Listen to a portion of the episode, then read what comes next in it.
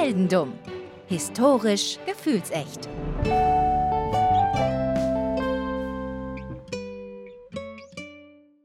Hallo Daniel Hallo Philipp. und herzlich willkommen zu einer niegelnagelneuen Folge Heldendumm. Es ist wieder soweit. Es ist schweinewarm draußen und wir nehmen neue Folgen Heldendumm auf und ich habe mir gedacht, wir machen mal ein bisschen was mit Abkühlung.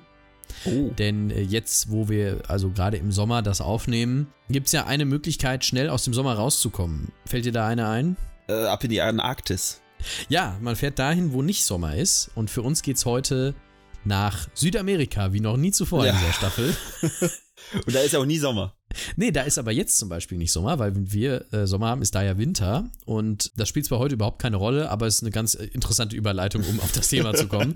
Aber noch äh, sind wir ja gar nicht so weit. Noch sind wir gar nicht in Uruguay. Wir fangen an heute in Frankreich. Mhm. Und zwar fangen wir an im Jahr 1873.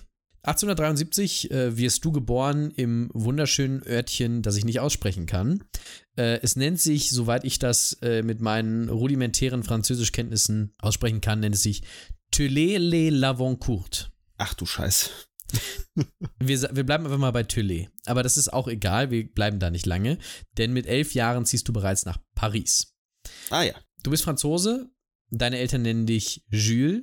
Ähm, dein Vater ist äh, Lebensmittelhändler. Äh, bei deiner Mutter wissen wir es nicht, was sie, was sie Mhm. beruflich macht. Auf jeden Fall nicht außergewöhnlich gut situiert, eher eine äh, arme Familie, aber nicht so, dass ähm, man jetzt am, am Hungertuch nagt, aber eben nicht reich. Man kommt so gerade über die Runde. Ja, genau, richtig, richtig. Du gehst ganz normal in die Schule und ähm, bereits in deiner Schulzeit merkst du, dass du eine, ein ganz besonderes Hobby hast. Und es tut mir sehr leid, dass ich dich heute damit belästigen muss, aber Es ist wieder eine Fußballfolge. es ist wieder eine Fußballfolge. ah, Es geht aber, es geht aber weniger um den Fußball heute als letztes Mal, muss man sagen, sondern es geht eher, sagen wir mal, um die Organisation von Großveranstaltungen. ich schüttel mir schon mal einen Schnaps ein.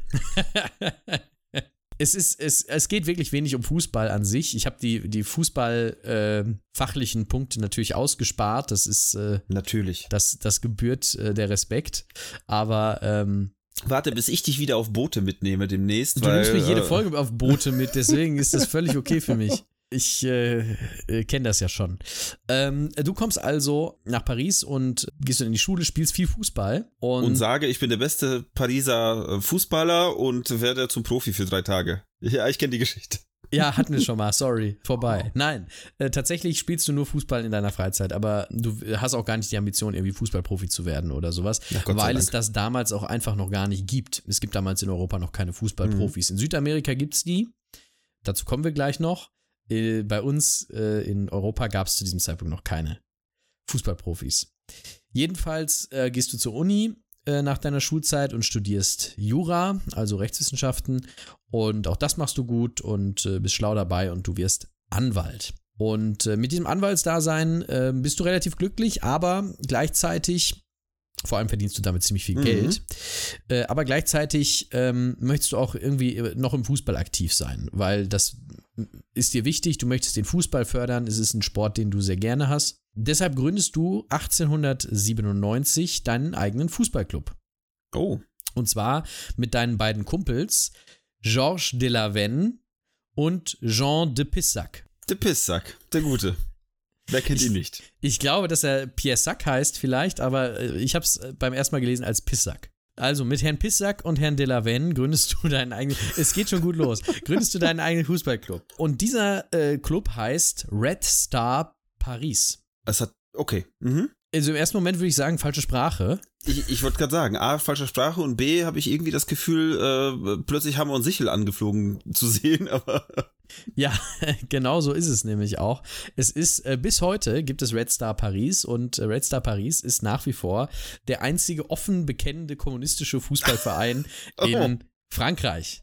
Okay, da lag ich ja gar nicht so falsch. Das ist gar nicht so wichtig, aber sagen wir es mal so, äh, im, äh, der, der Kommunismus ist ja etwas, was ja immer so gesagt wird, der internationale Kommunismus ist wichtig, also es geht da ja immer um äh, so die Befreiung von Menschen in der ganzen Welt, wird ja gesagt. Und deswegen, ähm, darauf, also zu diesem internationalen Standpunkt des Kommunismus, da kommen wir noch hin. Ah ja. Aber äh, erstmal äh, hast du eine richtig gute Idee.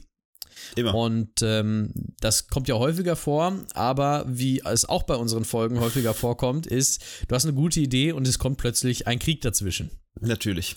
Wie immer. Wie immer. Krieg ist ein Problem, weil natürlich viel im Ersten Weltkrieg auch auf französischem Gebiet gekämpft wird, sodass nicht viel mit Fußball ist erstmal. Also die ja. jungen Männer können nicht Fußball spielen gehen. Kugeln fliegen, aber halt nicht, nicht die richtigen. Ja, eben. Und auch noch selten in Tore, sondern äh, in Gesichter oder so. Das will man wirklich nicht. Jedenfalls äh, bremst er dich ein bisschen aus, aber nach dem äh, Ersten Weltkrieg äh, ordnet sich der französische Fußball so ein bisschen neu und du willst Vorsitzender des französischen Fußballverbands. Oh. Ein rasanter Aufstieg. Ich wollte gerade sagen, also ziemlich schnell, ziemlich weit oben, ne? Dafür, dass ich irgendwie mit irgendwelchen zwei Hyopies äh, einen Fußballclub gegründet habe. Ja, das ist richtig. Chance, Chance genutzt, würde ich sagen. Chance genutzt und da hilft dir natürlich auch deine finanzielle Ausstattung, die du äh, als Anwalt mittlerweile hast. Äh, zwei Jahre später kommt es noch dicker, du wirst äh, Präsident des Weltfußballverbandes, der FIFA. Natürlich. Äh, du bist plötzlich mal eben der mächtigste Mann im Weltfußball geworden. Du bleibst da ein paar Jahre Präsident, auch also sehr lange, bis 1956 sogar. Aber damals ist der Fußball jetzt ja noch nicht so international das Wahnsinnsding, was es heute ist. Aber es gibt schon wahnsinnig viele Fans. 1928 gibt es Olympische Spiele in Amsterdam. Da gibt es auch ein Fußballturnier, wie auch heute immer noch. Mhm. Und äh, dir kommt eine ganz interessante Idee. Und zwar die Idee, die du schon vor dem Krieg hattest. Und zwar, was wäre, wenn dieses olympische Fußballturnier nicht nur zu Olympia stattfinden würde, Ah. Sondern- dazwischen. Also immer mal wieder dazwischen und dann nochmal bei Olympia. Das heißt, wenn man quasi alle zwei Jahre ein großes Fußballturnier hätte, einmal Olympia und eine Weltmeisterschaft. Aha. Habe ich aus Versehen, oder was ist aus Versehen, habe ich mit voller Absicht die Weltmeisterschaft erfunden? Du hast mit voller Absicht die Fußball-WM erfunden. Oh. Yay. Das Olympische Fußballturnier äh, gewinnt damals Uruguay. Das heißt, du sagst also, Uruguay darf dann auch die erste WM austragen bei sich im eigenen Land, weil die sind ja amtierender Olympiasieger. Machen wir das Ding in Uruguay. Und du darfst es organisieren. Oh. Und jetzt beginnt der, nach der ganzen Vorarbeit, der heldendumme Teil dieser Reise, sage ich mal, Mhm. dieser ersten Fußball-Weltmeisterschaft 1930 in Uruguay. Also als erstes kann ich sagen, sie hat stattgefunden. Oh, okay, immerhin. Das ist schon mal, das, das ist, ja. Äh, Das, das heißt, wir müssen jetzt aus, bin ich immer noch in Frankreich? Bin ich immer noch Du in bist in Paris? Frankreich. Das heißt, wenn ich eine Fußballmeisterschaft, Weltmeisterschaft vor allem da aus, austoben will, dann brauche ich ja Infrastruktur vor Ort. Richtig. Und ent- entweder gibt's die schon oder ich lasse die aufbauen oder ich schaffe sie dahin. Und ich befürchte, äh, es, es kommt aufs Dritte hinaus, oder? Nein, tatsächlich nicht. Es geht um das Erste. Also, was verstehst du unter Infrastruktur? Ja, Stadien, äh, irgendwie Menschen, die von A nach B kommen, um sich überhaupt Fußballspiele angucken zu können. Also das wäre jetzt so meine erste Idee. Richtig, Stadien sind äh, das erste Problem. Äh, in Uruguay, die Me- Weltmeisterschaft soll in Montevideo stattfinden, der Hauptstadt. Äh, in, da gibt es aktuell zwei Fußballstadien. Da passen, in das eine passen 25.000 Leute, in das andere 15.000. Aber Uruguay baut für die WM jetzt extra noch ein drittes. Da passen 100.000 Leute rein. Oh, also Megaprojekte. Das ist ein Megaprojekt, richtig. Du möchtest, dass äh, 14 Mannschaften an dieser Weltmeisterschaft teilnehmen. 14 Mhm. Mannschaften bewerben sich, dass sie mitmachen wollen. Das sind äh, vier aus Europa, tatsächlich nur vier aus Europa, sieben aus Südamerika, äh, weil der Fußball da schon deutlich weiter Mhm. ist. Zwei aus Nord- und Mittelamerika, also USA und Mexiko. Und eine Mannschaft aus Afrika, nämlich Ägypten. Hm. Und die europäischen Mannschaften, das sind Frankreich, Jugoslawien, Belgien und Rumänien, reisen alle gemeinsam von Italien aus mit einem Luxusdampfer Oh. über den Atlantik nach Uruguay an. Und du bist auch dabei. Ja, natürlich, ich bin quasi, sch- stehe mit meinem, weiß nicht, ich hätte jetzt mit meinem Säbel, aber ich bin ja kein Pirat, ich stehe mit, stehe mit meinem, weiß nicht, mit meinem Fußball in der Hand. Besser, besser. Du stehst da mit dem WM-Pokal in der Hand. Oh, das habe ich mir nämlich kurz überlegt, aber dann dachte ich mir, okay, das ist noch zu früh, aber dann doch nicht, okay. Du hast ihn. Du hast ihn dabei in deinem Koffer und du sitzt, also du musst dir das so vorstellen. Da ist dieses, dieser Luxusdampfer, der schippert über den Atlantik, vier Fußballnationalmannschaften an Bord. Diese Fußballnationalmannschaften haben das Deck freiräumen lassen und trainieren dort. Während du in so einem, in so, auf so einem Sonnenstuhl sitzt, neben dir dein Koffer, wo der Weltpokal drin ist, Mhm. und du trinkst dir so einen Cocktail. So musst du dir das ungefähr Ja, vorstellen. und, und was ich mir vorstelle, sind viele Fußballer, die vom Schiff fliegen. Ihr äh, fahrt aber nicht nach Uruguay, sondern ihr fahrt nach Rio. Mhm. Äh, weil ihr nehmt, ihr bildet eine Fahrgemeinschaft und nehmt von da aus die Brasilianer mit. Okay. Okay, das klingt, das klingt echt so ein bisschen nach Roadtrip, ja. Es ist wirklich ein Roadtrip. Und ihr kommt dann an in Uruguay und die anderen Mannschaften aus Südamerika sind dann auch schon alle da. Die US-Amerikaner treffen ein, die Mexikaner treffen ein, die Europäer sind jetzt da, die Brasilianer sind da, Uruguay sind eh da. Aber die Ägypter fehlen noch. Ja, kommen die, kommen die von alleine oder, oder hat man die vergessen? Die hat man nicht vergessen, die hatten sich einen eigenen Transport äh, organisiert mit dem Schiff und ähm, du wusstest jetzt aber nicht, was mit denen ist und dann gehst du zu diesen äh, Leuten, die das in Uruguay vor Ort organisiert haben und fragst, äh, sag mal, äh, wo sind denn die Ägypter? Die fehlen hier ja noch. Und dann kriegst du ein Telegramm in die Hand gedrückt von äh, aus Ägypten und da steht drauf, äh, ja, sorry, wir haben unser Schiff verpasst. Ah, okay. Ja, gut, immerhin nur für, aber ist das, ist das Schiff, das wäre natürlich witzig, ne, weil so, so, eine, so eine Mannschaft und so, also normalerweise ist das ja nicht nur die Mannschaft wahrscheinlich, sondern Trainer und Co. und so weiter, das sind ja viele Leute, die dabei sind, ne? Ja. Ähm, und wenn ich mir so überlege, dass das Schiff jetzt eigentlich fast vollständig mit diesen Leuten gefüllt wäre und dann fährt es einfach leer los? Oder was ist dann? Ich weiß So. es nicht. Ich weiß auch nicht, wo die sich da, vielleicht haben sie sich auf so einem Schiffkutter, Fischkutter eingeschifft, ich weiß es nicht. ist wie so ein Assi-Busfahrer, der immer auf die Uhr zeigt und sieht die ganzen Schüler da gerade noch hinrennen und er so, äh, Macht hier, die Tür zu und fährt. Genau. Ja, irgendwie so muss es gewesen sein. Jedenfalls haben die Ägypter das Schiff verpasst, konnten nicht Ja, schade. mitkommen. Ja, dann muss, hast du es halt, hast halt gesagt, ja gut, dann machen wir es halt mit 13. So, dann begann nämlich deine erste Nachtschicht, wo du dann kurz vor äh, Turnierbeginn noch den kompletten Turnierspielplan äh, umstellen musstest, weil jetzt natürlich eine Mannschaft fehlte. Du hast dir dann überlegt, nachts, na gut, dann machen wir es halt, dann spielen wir halt mit einer Gruppenphase und dann kriegen wir das schon alles hin. So, es soll also endlich losgehen mit Fußball in Uruguay. Aber es gibt noch ein Problem und da haben wir gerade schon drüber gesprochen, dieses Stadion da. Ja. Du fährst dahin und 100.000 Leute sollen da ja reinpassen. Es soll ein ganz großes Ding werden. Du kommst dahin und du kommst nicht zu einem Stadion, sondern du kommst zu einer Baustelle. Hm. Das Stadion ist nicht fertig.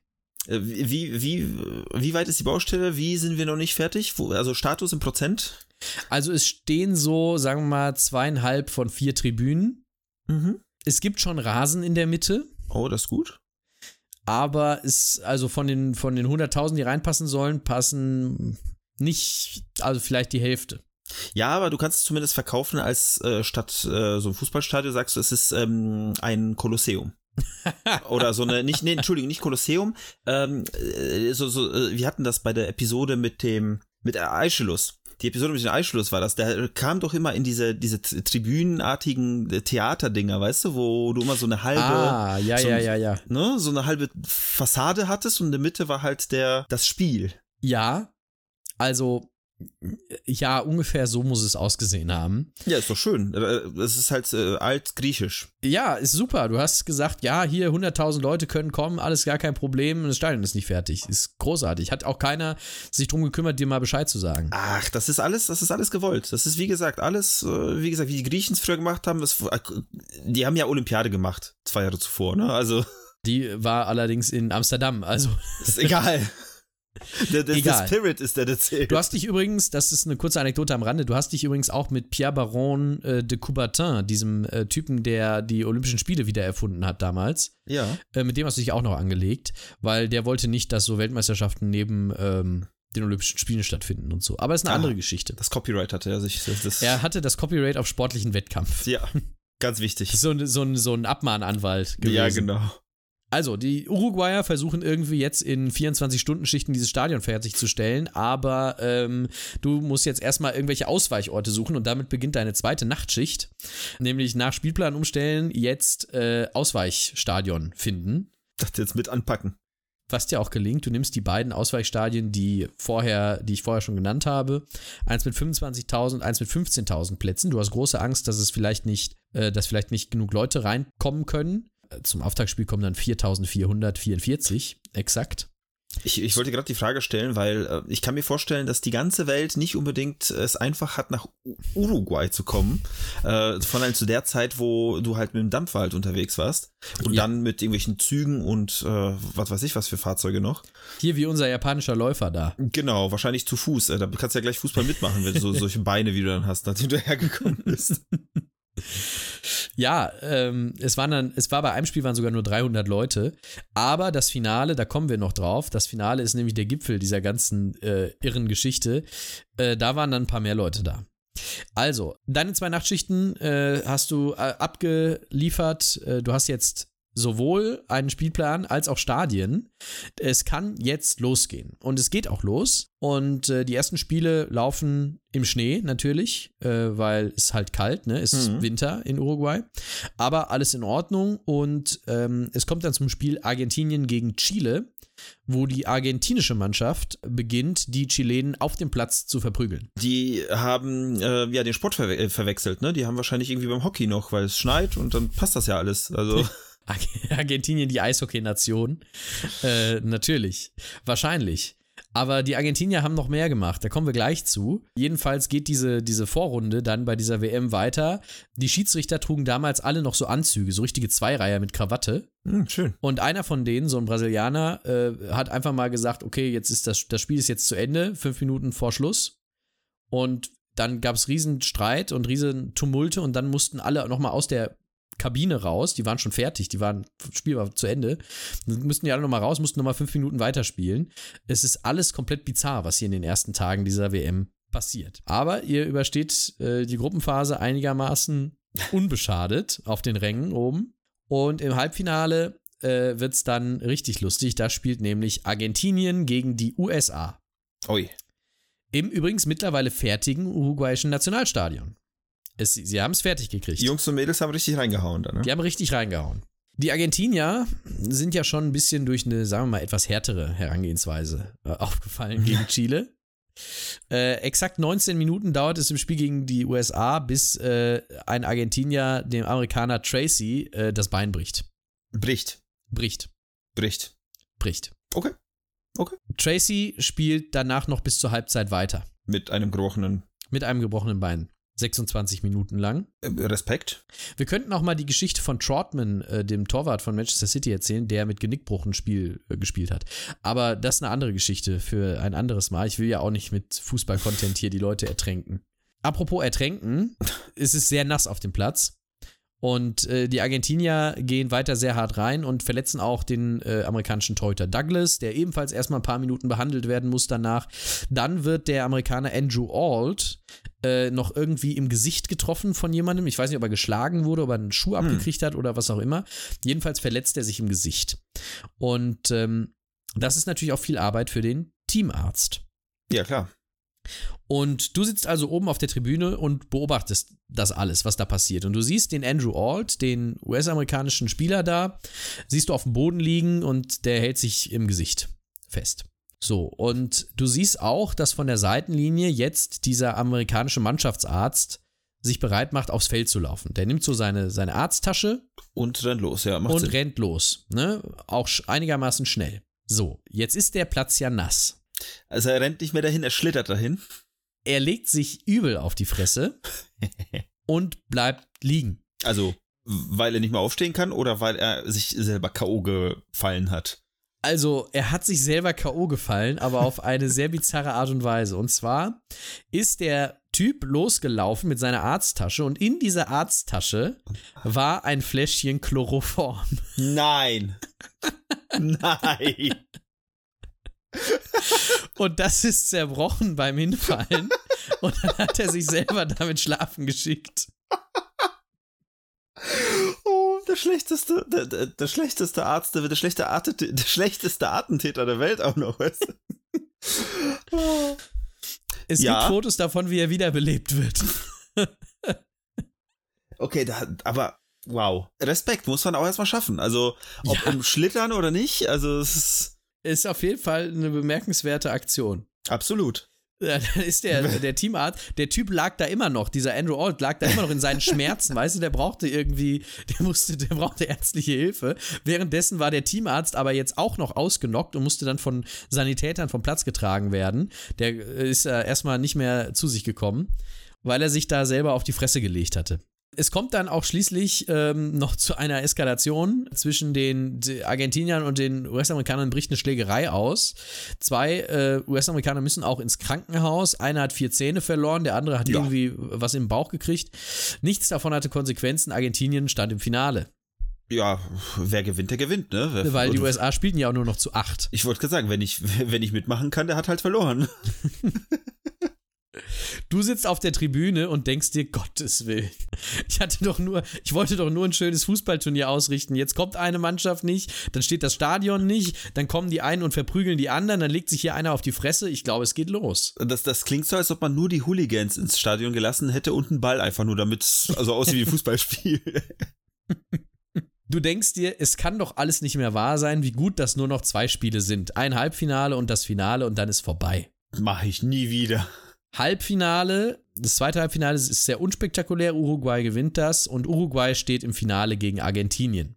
Oh, schön, sogar zu was Hause. was natürlich interessant ist, weil Uruguay die Gastgeber ist und Argentinien ist ja direkt daneben. Oh nein. Erzähl weiter, ich, ich befürchte Dinge. Also, wir gehen den Finaltag mal chronologisch durch. Fangen wir an morgens.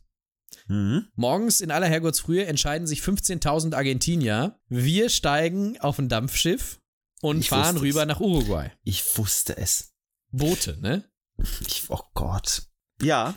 Dieses Dampfschiff kann aber den üblichen Hafen gar nicht ansteuern, weil der komplett überfüllt ist, weil auch noch ganz viele andere Argentinier auf die Idee gekommen sind. Ja. Und diese 15.000 Argentinier mit ihren Dampfschiffen versuchen dann einen anderen Hafen anzusteuern stranden aber in einer Nebelbank und verirren sich. Klassisch. Sie kommen nicht mehr rechtzeitig zum Spiel an diesem Schade. Tag, äh, landen dann irgendwo, kommen dann tatsächlich in einen Hafen in Uruguay. Da wird ihnen dann gesagt, das Spiel ist vorbei und Uruguay hat gewonnen. Ach, woraufhin die Argentinier anfangen, die einheimische Landbevölkerung zu verkloppen. Exakt das habe ich befürchtet. Also als du gesagt hast, ja klar, die sind aneinander und ja, ja, schön. Das ist also das ist morgens, ja. Also das also, zieht sich dann bis abends, ne? Ja. Aber da, da, das war morgens. Wir haben jetzt, also vormittags, du hast diese Nachricht gehört, es machen sich äh, Argentinier auf den Weg und so, es kommen ganz viele Leute. Wer diese Nachricht auch gehört hat, ist der Schiedsrichter John Langenus oder Longinus oder so, jedenfalls Belgier. Mhm. Der hat das auch gehört und der hat jetzt Angst äh, davor, dass die Argentinier oder die Uruguayer, je nachdem wer gewinnt, ihn lynchen wollen. Ja, und klar. sagt, äh, ich pfeife das Spiel nicht. Ach. Das heißt. Dann, dann nehme ich das selber in die Hand. Das wäre eigentlich die klassische Heldenumwendung ja. dieser Geschichte, aber es wird noch irrer. Oh. Also, du bist kurz vor dem, du stehst kurz vor dem WM-Finale. Der Schiedsrichter sagt, ich pfeife nicht. Plötzlich kommt dann auch noch ein anderer zu dir, so ein Teambetreuer, und sagt, also da kommt ein Teambetreuer der Argentinier zu mhm. dir und sagt, wenn wir mit einem uruguayischen Ball spielen, treten wir nicht an. Ach, weil der ist was gezinkt oder was? Und dann kommt ein uruguayischer Teambetreuer zu dir und sagt, wenn wir mit dem argentinischen Ball spielen, treten wir nicht an. Gut, dass es auch andere Bälle auf dieser Welt gibt. Es ist eine vollkommen verwirrende Situation. Es sind wenige Stunden bis zum Finale. Es gibt keinen Schiedsrichter, es gibt keinen Ball.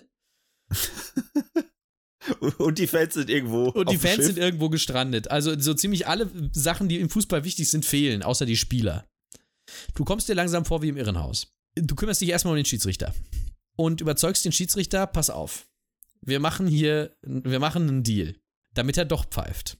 So, und was sind die zwei Zugeständnisse, die, die du ihm machen musst, damit er doch pfeift? Äh, keine Ahnung. Ich äh, verschiffe dich nach Frankreich danach, damit du nicht gemordet wirst und äh, weiß ich nicht. Hier hast du einen Ball aus Chile. Also, äh, tatsächlich ist Ersteres gar nicht so weit entfernt von der Realität. Und zwar geht, äh, äh, hat der Schiedsrichter zwei Forderungen, die du ihm erfüllst, damit er das Spiel pfeift. Mhm. Forderung Nummer eins: Am Hafen muss ein Boot bereitstehen, falls er Hals über Kopf aus dem Stadion flüchten muss. Ein Fluchtwagen also. Ein, ein Fluchtboot sozusagen. Und zweitens, die zweite Forderung ist, der Schiedsrichter bittet darum, dass keine Revolver mit ins Stadion genommen werden. das ist seine, seine wichtige Botschaft. Ja, nachvollziehbar. Dann wird das Stadion geöffnet und die Polizei bekommt die Aussage, passt auf, alle Revolver einsammeln. Wie viele Revolver sind zusammengekommen? Am Ende waren 90.000 Leute da übrigens. Ähm, vier. 1600 Revolver wurden sichergestellt. Okay, ich dachte, jetzt kommst du mit vier Leuten, die sie freiwillig äh, rausgerückt haben, während die anderen sich vorbeigeschlichen haben mit ihren drei Revolvern pro Kopf oder so. Es gab, es gab Leibesvisitation. Wo bist du dir? Ja, okay. Also 1600 Revolver hatte die Polizei dann plötzlich da rumliegen, aber es war nicht. wenigstens keiner da, der den Schiedsrichter erschießen konnte. Immerhin ist er auch nicht der Schießrichter. Ja, jetzt der Ball. Zum Glück hast du einen Schiedsrichter wieder aktiviert, weil der jetzt mit den beiden spricht, mit den Uruguayern und mit den Argentiniern. Und äh, man kann sich dann doch letztlich einigen, indem man sagt, okay, wir spielen in der ersten Halbzeit mit einem argentinischen Ball ah. und in der zweiten Halbzeit spielen wir mit einem uruguayischen Ball. Und er schießt mich bitte nicht. Und er schießt mich bitte nicht. Und tatsächlich hat äh, jeweils die Mannschaft, die, der, deren, mit deren Ball gespielt wurde, in der jeweiligen Halbzeit mehr Tore geschossen. Oh wow. Also es war, hatte doch irgendwie einen, einen, einen Grund. Endlich ist dein, ist dein Chaos aufgelöst. Zumindest das im Fußballstadion. Denn Uruguay gewinnt, wird, zu, wird der erste Weltmeister der Geschichte im eigenen Land. Das spricht sich relativ schnell rum nach Argentinien, wo daraufhin mehrere äh, hundert Menschen vor die uruguayische Botschaft ziehen und diese mit Steinen bewerfen. Sportgeist, ja. Währenddessen wird in Uruguay der Tag nach dem Finale zum äh, uruguayischen Nationalfeiertag ausgerufen. ja gut, man, man, man nimmt sich ja, was man kriegt, ne? Also da kann man, kann man halt auch einen Feiertag draus machen. Lustige Anekdote, das gab es äh, letztes Jahr in Saudi-Arabien. Saudi-Arabien hat nämlich bei der Fußballweltmeisterschaft gegen Argentinien gewonnen und daraufhin war in Saudi-Arabien Nationalfeiertag. Oh, das, das wäre ja so eine geile Tradition. Jedes Mal, wenn Argentinien verliert, gibt es irgendwie einen neuen Feiertag im, im Land, gegen das Argentinien verloren hat. Das, boah. Da haben wir in Deutschland ziemlich viele Feiertage. Das wäre gar nicht schlecht. Das ist okay für mich. Die WM ist jetzt zu Ende. Es war absolut, ein absolutes Chaos. Es ist alles schiefgelaufen. Aber die WM ist zu Ende und alle treten die Heimreise an. Aber glaub bloß nicht, die wird jetzt reibungslos verlaufen. Das wäre äh, wirklich äh, zu einfach. Denn jetzt kommen wir zu einem rumänischen Spieler, dessen Name wirklich, also Granden des Heldenlum-Podcasts, wie mhm. zum Beispiel Lutherus Einhorn, mhm. in nichts, aber auch in absolut gar nichts nachsteht. Dieser äh, rumänische Spieler ist nämlich krank geworden. Und sein Name ist äh, Alfred Eisenbeißer.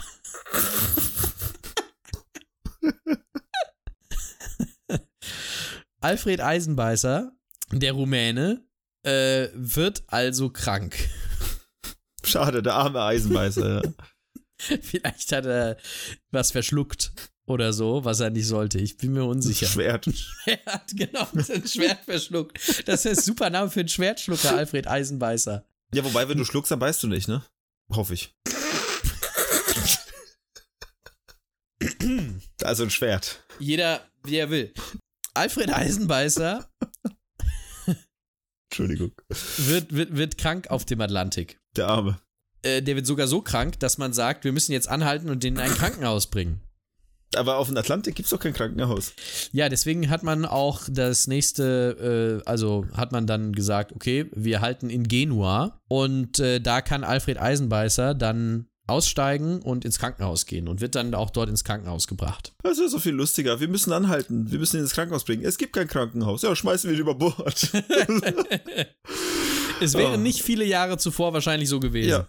Alfred Eisenbeißer geht in Genua ins Krankenhaus, aber ihm geht's richtig schlecht. Also eigentlich gehen alle davon aus, der überlebt das nicht. Der beißt ins der beißt Eisen. Entschuldigung. Als Fußballer kann man auch ins Gras beißen sehr gut nehmen. Also ist eigentlich super. Und dann fährt man nach Hause und ähm, ist zurück in Rumänien, in Bukarest, sagt dann der Mutter, also, der ist verschieden. Ist vorbei, ist tot, Frau Eisenbeißer, tut, tut uns leid. Mhm. Und dann bereitet sie die Beerdigung vor. Und dann kommt der Tag der Totenwache. Und Mutter Eisenbeißer macht sich bereit, jetzt das Haus zu verlassen, zur Totenwache zu gehen. Und plötzlich steht Alfred Eisenbeißer in der Tür. Natürlich. Fidel.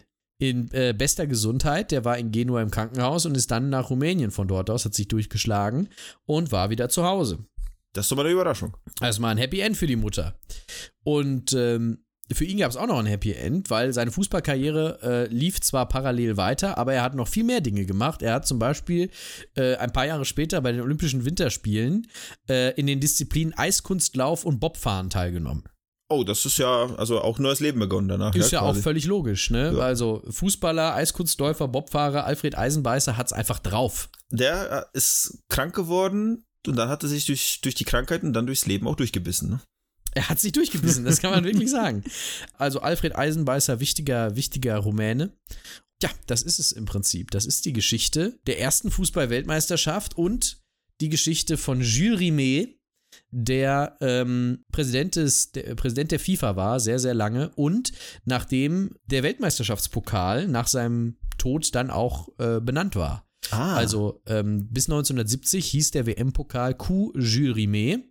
Dann wurde er ersetzt durch den heutigen WM-Pokal, aber damals hieß der so. Ja, das ist äh, seine und die Geschichte der ersten Fußball-WM. Hat er denn danach weitergemacht oder hat er sich gedacht, fuck this shit, das war eine geile Idee, aber nach dieser Umsetzung lasse ich das andere machen? Er hat weitergemacht, tatsächlich. Er hat auch 1934 noch bei der WM war er dabei. In Italien 38 hat er äh, mitgemacht. Dann gab es zweimal keine, 42 und 46 aus bekannten Gründen. Ja. Und dann äh, 1950 und 1954 war er auch dabei. Seine letzte Amtshandlung war tatsächlich, äh, wie er dem deutschen Kapitän Fritz Walter 1954 den WM-Pokal überreicht hat.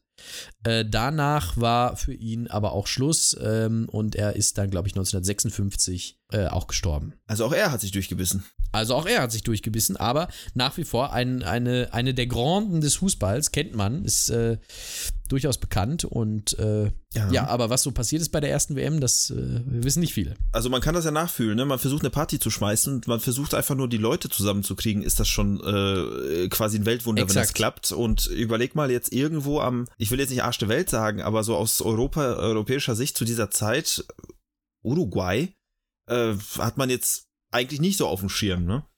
Ja, vor allem, also man kann die, die, die Party kann man eigentlich relativ gut darauf übertragen, ne? Du feierst in Olpe, ja, sagen wir jetzt einfach mal, du feierst in Olpe und äh, dann ruft eine Stunde vorher der Erste an, ja, also ich komme nicht. Ich habe den Zug verpasst. Ich habe den Zug verpasst. Dann kommst du dahin und äh, es ist irgendwie, äh, es ist dreckig oder es ist irgendwie, es sind keine Stühle da. Die, die Location ist 40 Quadratmeter kleiner. ja, genau, richtig. Die Location ist viel zu klein. Dann macht der DJ fünf Minuten zu früh die Musik aus, muss dann, nachdem er eingepackt hat, alles nochmal auspacken und dann weiterspielen.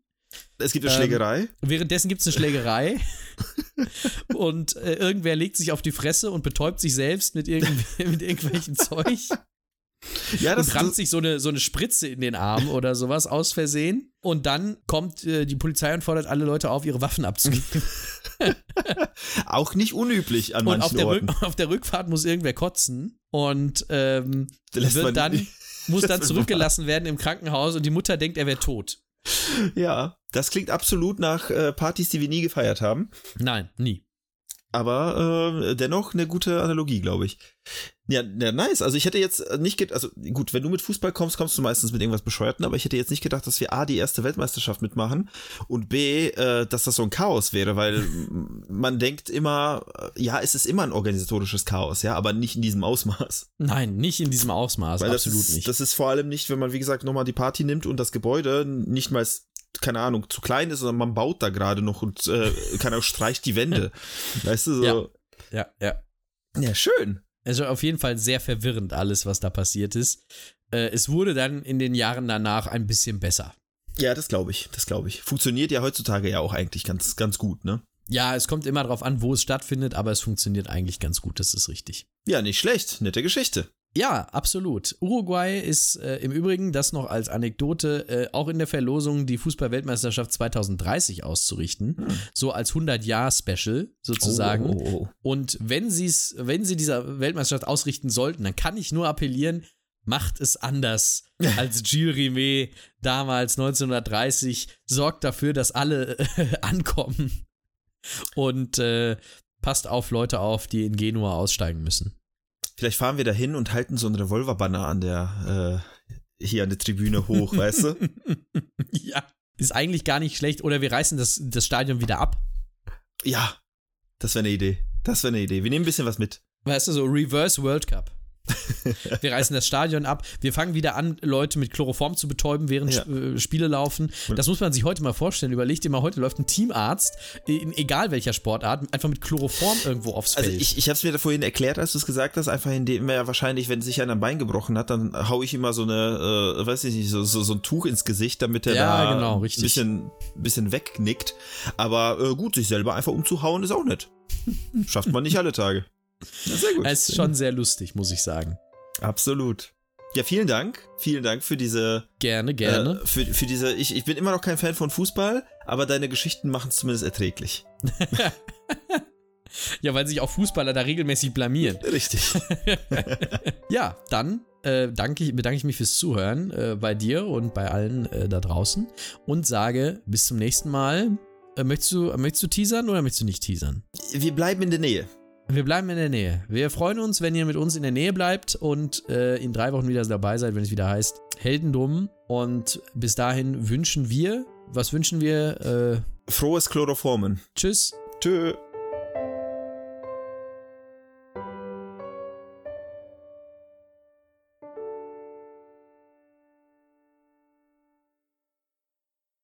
Das war Heldendum, eine Produktion von Philipp Kalweit und Daniel Sibisiuk, mit Musik von Enrico Waschenko. Außerdem ist unser Podcast ein Teil des Historytelling-Netzwerks. Falls du Heldendum unterstützen möchtest, findest du in der Episodenbeschreibung einen Link zu Steady. Dort kannst du uns mit einem schmalen Taler helfen, unsere laufenden Kosten zu tragen. Außerdem ermöglicht uns das, unseren Podcast qualitativer und unterhaltsamer zu machen. Und wenn du keine Möglichkeit hast, uns finanziell zu unterstützen, hilft uns auch jeder Kommentar, Bewertung und jedes Weiterempfehlen. Mehr Informationen zu unserem Projekt findest du wie immer auf unseren sozialen Kanälen und auf heldendum.de.